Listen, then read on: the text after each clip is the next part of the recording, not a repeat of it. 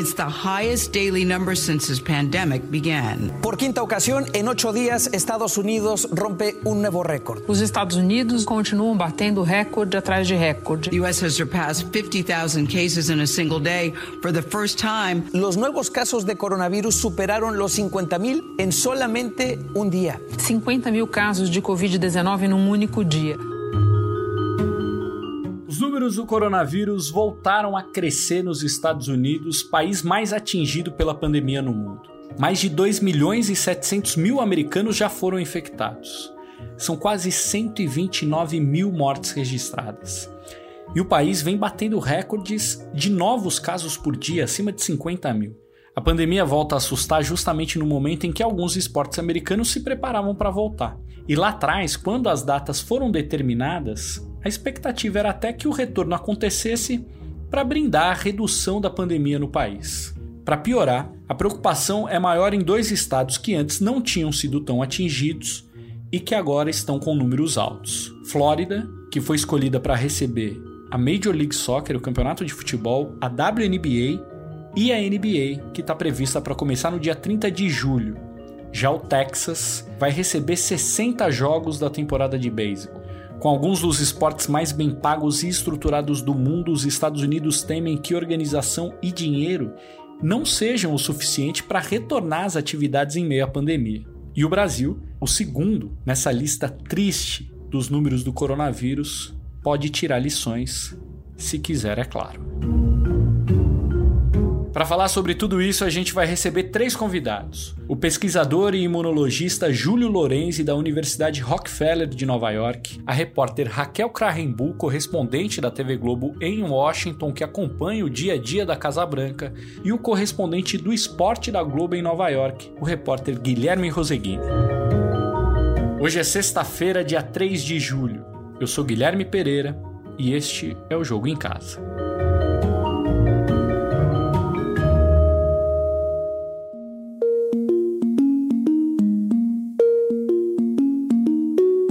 Começar batendo um papo com o Dr. Júlio Lorenzi, pesquisador e imunologista da Universidade Rockefeller em Nova York, para entender o que está acontecendo com a pandemia nos Estados Unidos. Júlio, antes de mais nada, muito obrigado por nos receber e eu queria te perguntar por que os números nos Estados Unidos estão crescendo tanto. Então, a gente teve uh, essa doença, o Covid-19, nos Estados Unidos, vamos separar em duas fases. A primeira fase foi nas costas, na costa leste, na costa oeste, somente aqui em Nova York, São Francisco, Los Angeles, onde essas cidades receberam os primeiros casos provenientes provavelmente da China ou da Europa e a doença se espalhou rapidamente devido a, a gente é, estar situado em cidades que têm uma densidade populacional muito alta. Né? Então a doença se espalhou rapidamente nessas cidades maiores e o número de casos foi aumentando, seguido pelo número de mortes, como a gente já viu, essa evolução da doença. A segunda fase foi quando essas pessoas que moram nas, nas costas começaram a voltar ou visitar o interior, trazendo novos casos. E também existem voos diretos da Europa para Houston, para Chicago, para Miami, onde esses também trouxeram novos casos. Só que esses casos em cidades menores e mais espalhadas, que é uma característica bem dos Estados Unidos, no interior, que é a partir do miolo do país, onde a densidade populacional é baixa, poucas pessoas numa área muito grande. Então, as infecções novas demoram para se desenvolver.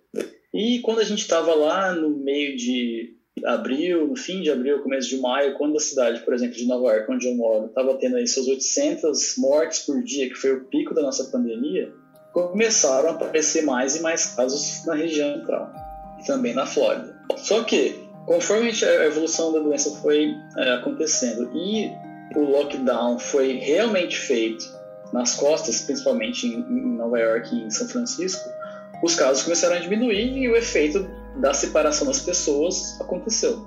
O que não aconteceu no miolo do país. Eles continuaram vivendo normalmente como se nada estivesse acontecendo.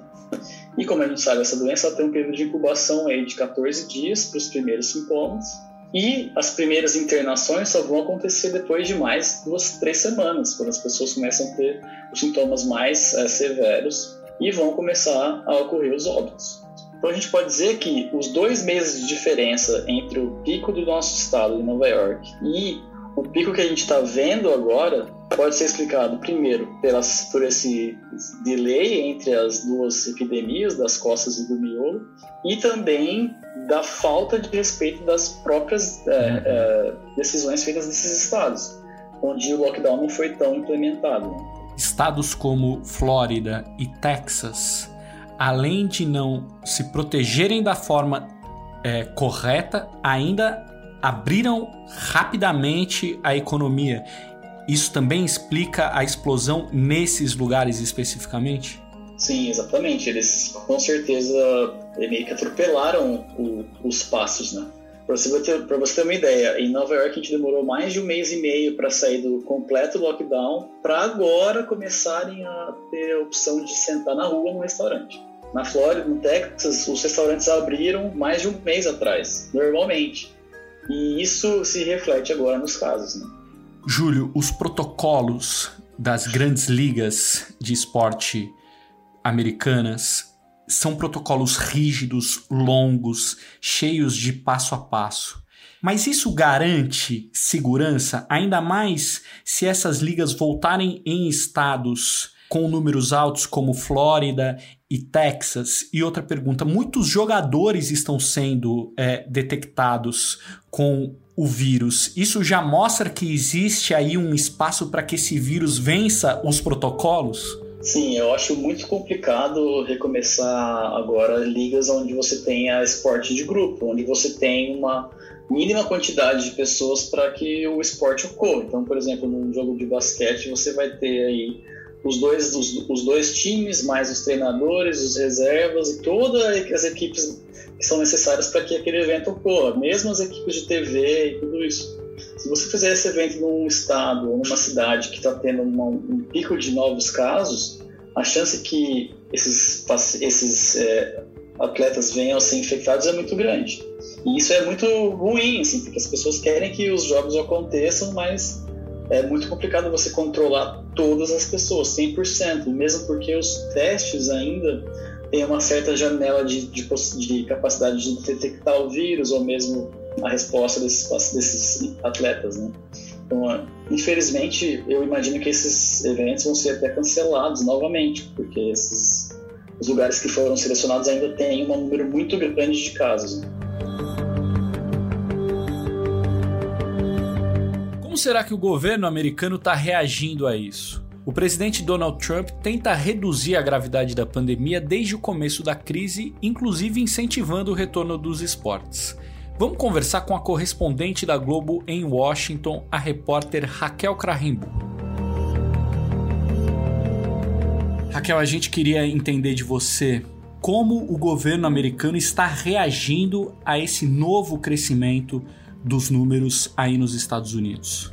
Olha, é, o governo americano está sendo pressionado para reagir, para responder né, essa, esse aumento aí, dessa primeira onda ainda, é, que deu, tinha dado uma estabilizada e voltou a subir, Guilherme. Mas o presidente americano ele está em campanha de reeleição a todo vapor, já voltou a fazer os comícios, os comícios inclusive sem distanciamento social, a maioria dos eleitores dele não usa máscara nesses comícios, já teve gente da campanha dele infectada.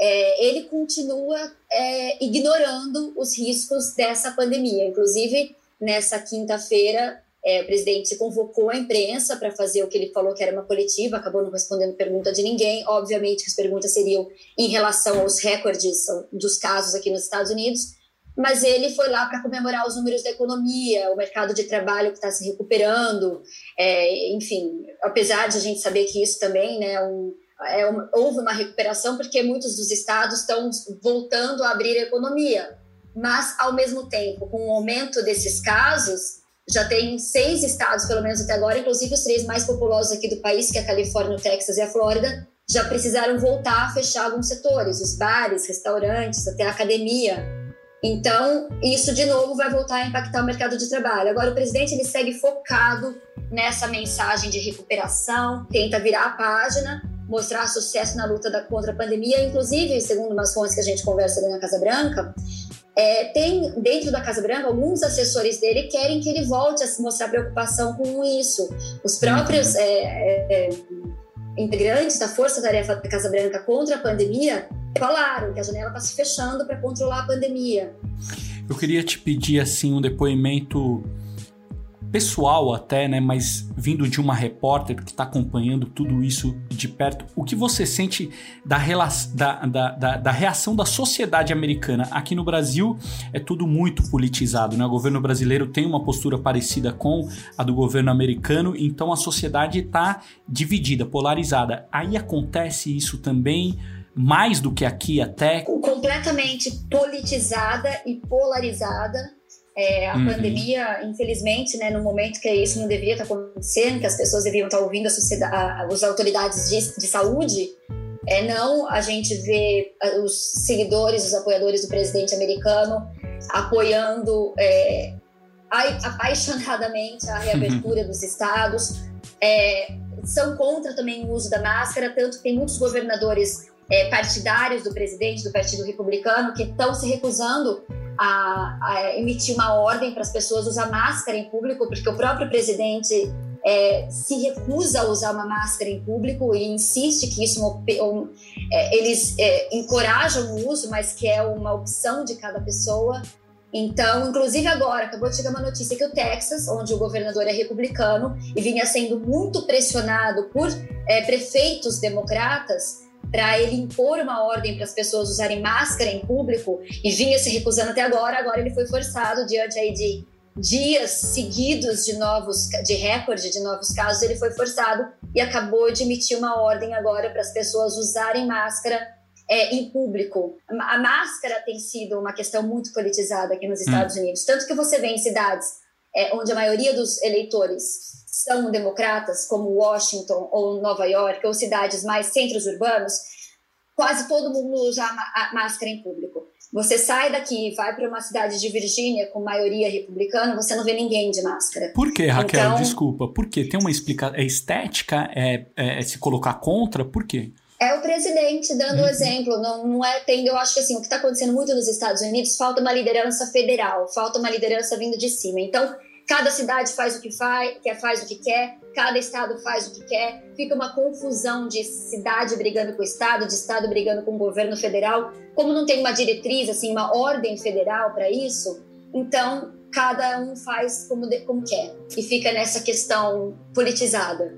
Né? Então a gente vê muito é muito é muito óbvio assim a diferença. Uma outra coisa que é interessante a gente falar nos protestos contra o racismo que a gente cobriu muito para uhum. Globo News, para Globo, a gente via quase todo mundo de máscara. Uhum. Aqui em Washington, é, aqui, Washington foi uma das cidades que teve os maiores protestos em todo o país. E os números de novos casos é um dos únicos lugares no país onde os casos estão diminuindo.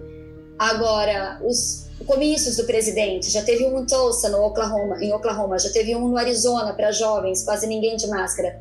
Os casos estão é, aumentando nesses lugares. Então, eu acho que eh, cada vez mais as autoridades de saúde mostram como, é, como o uso de máscara protege a população e diminui a, a disseminação.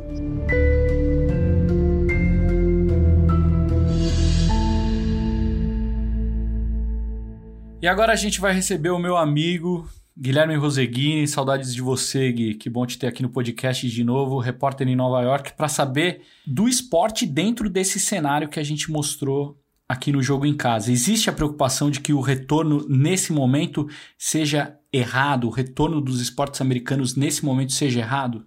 Existe sim, Gui. É, prazer estar com vocês de novo. Sou reincidente no podcast, né? Então estou muito feliz de estar aqui de volta. É, existe sim. É, e o caso principal, talvez, apareça com quem melhor se planejou, que foi a NBA, a Liga Profissional de Basquete. Todo mundo está olhando a NBA agora porque querem saber, pô, se o que a NBA fizer, eu posso tentar replicar na minha liga, na minha escola, é, no meu, na minha competição estadual, no meu universitário, que é toda a indústria do esporte aqui está olhando tudo isso. Ela é muito maior do que no Brasil, né? Você tem vários tentáculos ali para tudo quanto é lado. A NBA, que foi a primeira liga a parar, foi a liga que mais discutiu o retorno e pensou, falou assim, não, vou fechar, vou fazer uma bolha, vou para a Flórida, tem diversas razões para você ir para a Flórida, para um resort na Flórida, tem o parceiro comercial, e tinha também, no caso, quando eles definiram isso, a Flórida era um oásis, tinha pouquíssimos casos em relação à Covid-19.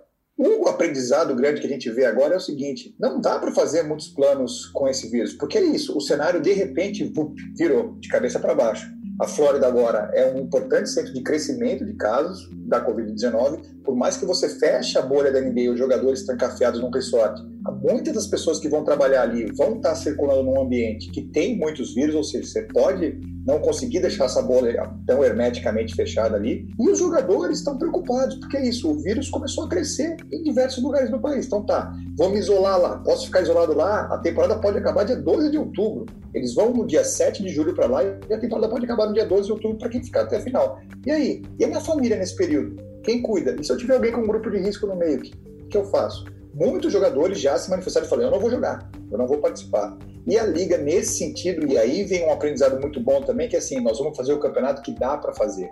Quem não quiser uhum. jogar, não joga. Quem quiser vir aqui só para protestar, dentro do cenário do Black Lives Matter, do Vidas Negras Importam, pode vir também. Nós vamos acolher os protestos. Então, assim, há uma certa maleabilidade de entender que esse campeonato vai ser diferente. Em, todos as, em todas as ligas isso vai se repetir. Não dá para fazer uma liga normal agora. Então, o beisebol, por exemplo, quer fazer uma, uma, uma relação de jogos muito diminuta. O futebol americano está cogitando, inclusive, assinar um termo de responsabilidade com o público. Se você for no estádio, você é, é responsável. Se você pegar Covid, não é culpa minha, é culpa sua. Então, assim, tá todo mundo dando um jeito, uns, é, como esse do futebol americano, muito cruéis, né? É, você jogar isso para dentro do público, mas tá todo mundo encarando da seguinte forma: não é um cenário ideal. Não é o que a gente queria. E esse cenário ideal não vai existir a curto prazo. Não existe o cenário estamos com a cura na mão ou estamos com um tratamento que é, isso, isso não vai existir esse ano. Todo mundo sabe disso aqui já. É, e por mais que exista uma vacina pronta em tempo recorde, ela não vai conseguir estar disponível para todo mundo. Então esse é o ponto central no momento aqui agora. Havia um plano muito específico para retorno do. Falou assim, pode ser que dê certo. Os casos vão cair, nós vamos fazer. E agora está todo mundo acordando e falou assim, o vírus, planejar no vírus, ter a ilusão que você tem um controle de alguma coisa com esse vírus circulando, não existe. Gui, aqui no Brasil é muito difícil, te digo de verdade, é muito difícil nós, jornalistas, conversarmos com jogadores sobre esse assunto, saber do jogador o que está passando na cabeça dele, principalmente os jogadores de futebol. É, e eles também não se posicionam em rede social, não fazem um vídeo falando sobre isso. Parece que a pandemia não existe do futebol para dentro. E aí nos Estados Unidos com os jogadores é diferente, principalmente com os jogadores da NBA, né? Grandes estrelas estão se posicionando a favor, contra, é, assumindo isso que você disse. Olha, não vai ter jeito, vai ser desse jeito aí ou não? Como que é essa relação com a opinião do jogador? Não, muito diferente, desde sempre. Primeiro que as grandes ligas, e eu acho que esse é o ponto central, é, elas precisam discutir esses pontos, qualquer ponto grande desse, com o sindicato dos jogadores. E o sindicato é muito forte, é muito atuante, é diferente no Brasil, eles opinam em tudo. Então, por exemplo, o sindicato da NBA aqui é presidido pelo Chris Paul, um astro da liga, muito respeitado pelos atletas também. Quando você tem é, é, esse cenário, com muita gente trabalhando junto, eles têm voz, e a voz é muito importante. Então, assim, a NBA foi lá, montou esse cenário sempre pensando junto com o sindicato. Falou, e aí, nós vamos fazer? Vai dar certo? Vamos fazer nesse sentido? Então vamos. E aí o Chris Paul tem que levar isso para todos os jogadores. Obviamente existem opiniões dissonantes, e a diferença nesse caso é que elas estão sendo acolhidas. É, a NBA se sensibilizou para isso. Então, no começo, por exemplo, falou: não, nós vamos jogar basquete. Quando a gente estava com a, a, a pós-morte do George Floyd muito à flor da pele, que assim, alguns jogadores, entre eles Kyrie Irving, do Brooklyn Nets e o Dwight Howard dos Lakers, falaram: não, como nós vamos jogar basquete? Nós temos que discutir Black Lives Matter agora, nós temos que discutir o movimento, nós temos que levar isso para frente. A NBA falou, pô, vem discutir aqui. Aproveitem a, a, as câmeras que vão estar aqui discutam isso aqui. Então, por exemplo, a Liga vai permitir, a gente já, já sabe que existem planos disso, de jogadores entrarem com nomes de vítimas de violência policial nas costas. Isso é bem marcante, isso é legal, isso é um, um grande avanço. É possível falar disso nas entrevistas livremente, sem medo de ser punido. Então, isso tem. A Liga também disse: olha, se você não se sentir seguro com o nosso esquema de segurança, não venha. E os jogadores, muitos deles falaram: eu não me sinto seguro, eu não vou. É, tem, tem equipes já que estão um pouquinho desfiguradas, tem gente que não está conseguindo treinar. O Denver Nuggets se reuniu, tem um preparador físico brasileiro lá, estava conversando com ele, eles se reuniram, se reuniram agora para poder. Teve caso de coronavírus, três casos, e parou, fechou a, a, a, o ginásio lá, não pode mais treinar. Então, assim, está cada um indo de um jeito, está cada um do jeito. Acho que existe na mentalidade, na mentalidade aqui o seguinte: nós somos voz ativa, a gente pode parar isso se, se, se, acontecer alguma coisa, nós escolhemos jogar. Então, assim, há uma escolha dos jogadores por jogar dentro daquele cenário inicial, mas o cenário está mudando. E aí? Eles podem de novo se reunir. Isso é plenamente possível. Mais uma comparação, Gui. Qual é a reação da sociedade diante de tudo isso? Porque aqui no Brasil, a sociedade tá muito dividida, como a americana também tá, claro, até mais do que a brasileira talvez, mas assim, a sociedade brasileira se dividiu também em relação ao futebol. Tem gente que acha que o futebol tem que voltar, mesmo com a pandemia matando mais de mil pessoas por dia, e tem gente que fala, não, não pode, vamos segurar porque o futebol não é importante nesse momento. E a relação da sociedade americana com a volta dos esportes, e aí vale, vale deixa claro que o esporte para o americano tem um peso muito grande, talvez maior do que tenha para nós aqui com o futebol. Tem um peso enorme, sim. Tem uma ligação mais intrínseca, eu acho, ali uhum. é, é, com o Então, assim, eles estão acostumados a ter esporte o ano inteiro na televisão. E o ano inteiro mesmo, todos os dias, datas nacionais, feriados, Natal, Ano Novo. De repente, tudo isso se perdeu. Já, já se vão aí mais de 100 dias. O que eu percebo de diferente em relação ao Brasil é que essa discussão é um pouco menos politizada, né? Não tem tanta política no meio, não tem o seu lado, o meu lado. Tanto que você vê republicanos e democratas aqui defenderam a, a volta de esporte abertamente. Então você pega o Trump pede desde de, de, de, março, ele acha que tem que voltar, que ele não aguenta mais ver replay de beisebol na TV. É um caso muito específico. Mas se você pegar, por exemplo, o governador de Nova York, o Andrew Cuomo, ele poderia ter dito aqui, falou assim, não, eu não quero que o aberto dos Estados Unidos de tênis, o US Open, um dos torneios mais importantes do ano, aconteça aqui em Nova York, eu acho que não vai dar. Não, ele foi a favor, ele falou, não, eu acho que dá. Eu acho que dá para o esporte voltar dentro das circunstâncias que eles criaram ali. Uma bolha também, um torneio fechado e tudo mais. Então, é, mas existe sim a polêmica em relação à exposição dos atletas. A polêmica maior é assim, ó, eu quero esporte, eu quero ver esporte na TV e tal, tudo mais. Mas e esse cara que vai se expor lá? Que condições que ele está tendo? Que condições que vão ficar a família dele e tal, tudo mais? Vale a pena isso? Pô, mas nós sobrevivemos a 100 dias sem esporte. Ninguém, ninguém se tacou da janela porque não viu esporte na TV. Claro que essa pessoa pode estar sofrendo, claro que essa pessoa tem um sentimento de perda ali, porque é uma coisa muito próxima dele que foi tirado. É, muitos psicólogos aqui foram ouvidos nessas questões, porque tem isso aqui também. Eles vão falar: o que está acontecendo? Nós estamos passando por um período único. Vamos ouvir quem entende. Eles falaram: é um sentimento de luto mesmo. Eu perdi uma coisa. E a gente vê os atletas, como eles têm mais voz, eles se manifestam e falam: não, eu quero, eu quero jogar, eu acho que dá para jogar. E tem outros que falam: não, de jeito nenhum. É muito mais aberto, é muito mais franco o debate e muito menos tomado por ideologia, por política e tudo mais. Ele está mais é, é, detalhado em coisas que são do nosso cotidiano. Eu diria que é um pouco mais pragmático do que, você, que vocês estão tendo aí no Brasil. Perfeito, perfeito. Agora tem isso também, né, Gui? Fica uma lição, porque se os esportes americanos, que são os esportes com mais investimento, estrutura é, no mundo, se os esportes americanos não conseguirem é, retornar, fica muito claro para todo mundo que é o seguinte: se você não controlar a pandemia no teu país, esquece, esquece esporte e esquece também outras coisas. Não dá para ter esporte e a pandemia morrendo um monte de gente, né? É, é esse o, recado que fica, porque aqui para nós no Brasil Parece que é o contrário. Não, vamos ter esporte, mas tudo bem a pandemia, deixa a pandemia de lado. Não é assim, né? É impossível ser assim e talvez os esportes americanos mostrem isso. Isso, acho que essas últimas duas semanas é, mostraram aqui nos Estados Unidos que é isso. Não tem como você afastar o esporte do que está acontecendo na sociedade. É, por mais que você tenha essa ideia de criar as bolhas e fazer os torneios lá para tentar agradar as pessoas, não. Esses jogadores fazem parte do mundo que a gente está vivendo. Eles têm famílias fora, eles têm preocupações fora, eles têm interesses fora. Não dá para se isolar totalmente.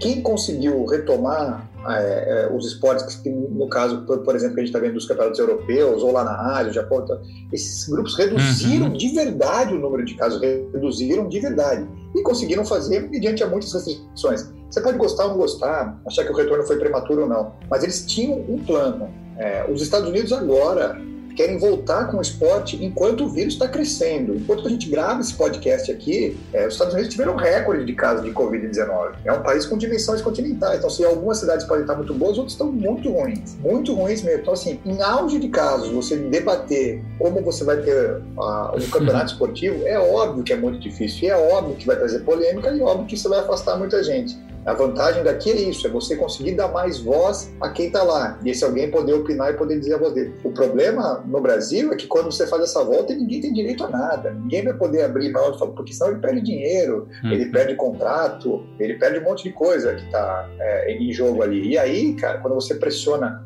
é, nesse ponto de vista, onde dói muito, não tem muito o que fazer. Aqui, pelo menos, tem sentido, mas a lição é bem clara. São decisões extremamente difíceis, não existe o cenário ideal, e quando você tem um cenário ruim, como o que a gente tem agora para a Covid-19, com aumento de casos, o esporte fica em segundo plano, não tem jeito. Não tem como você ficar pensando quem vai ganhar o título da NBA e tal, tudo mais, com gente lutando pela vida.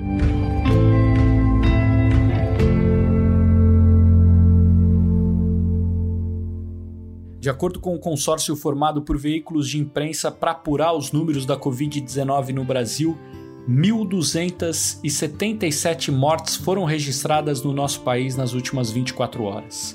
O total até aqui é de 61.990. O Jogo em Casa tem a produção e reportagem da Bruna Campos, do Martim Fernandes, do Henrique Totti e do Matheus Capanema. A edição é do Leonardo Bianchi e do Guilherme Daolio a coordenação do Rafael Barros e a gerência do André Amaral. Lembrando que você pode encontrar a gente na Apple Podcasts, no Pocket Casts, no Google, no Spotify e, claro, lá no nosso globesport.com/podcasts. Eu sou Guilherme Pereira, bom final de semana para você, se cuide e até segunda-feira.